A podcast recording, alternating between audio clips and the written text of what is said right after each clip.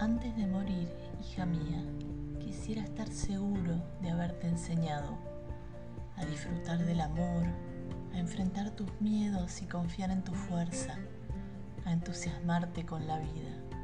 a pedir ayuda cuando la necesites,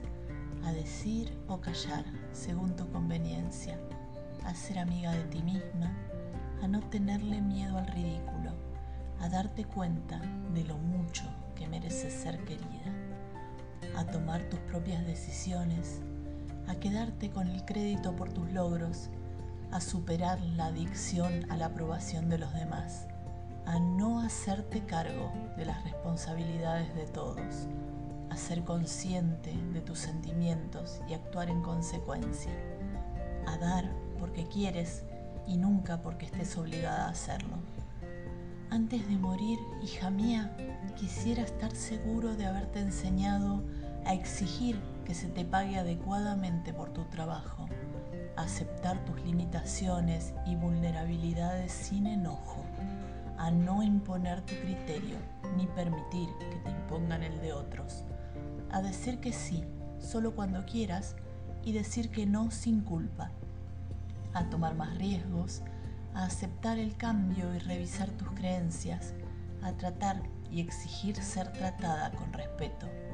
a llenar primero tu copa y después la de los demás a planear para el futuro sin intentar vivir en función de él.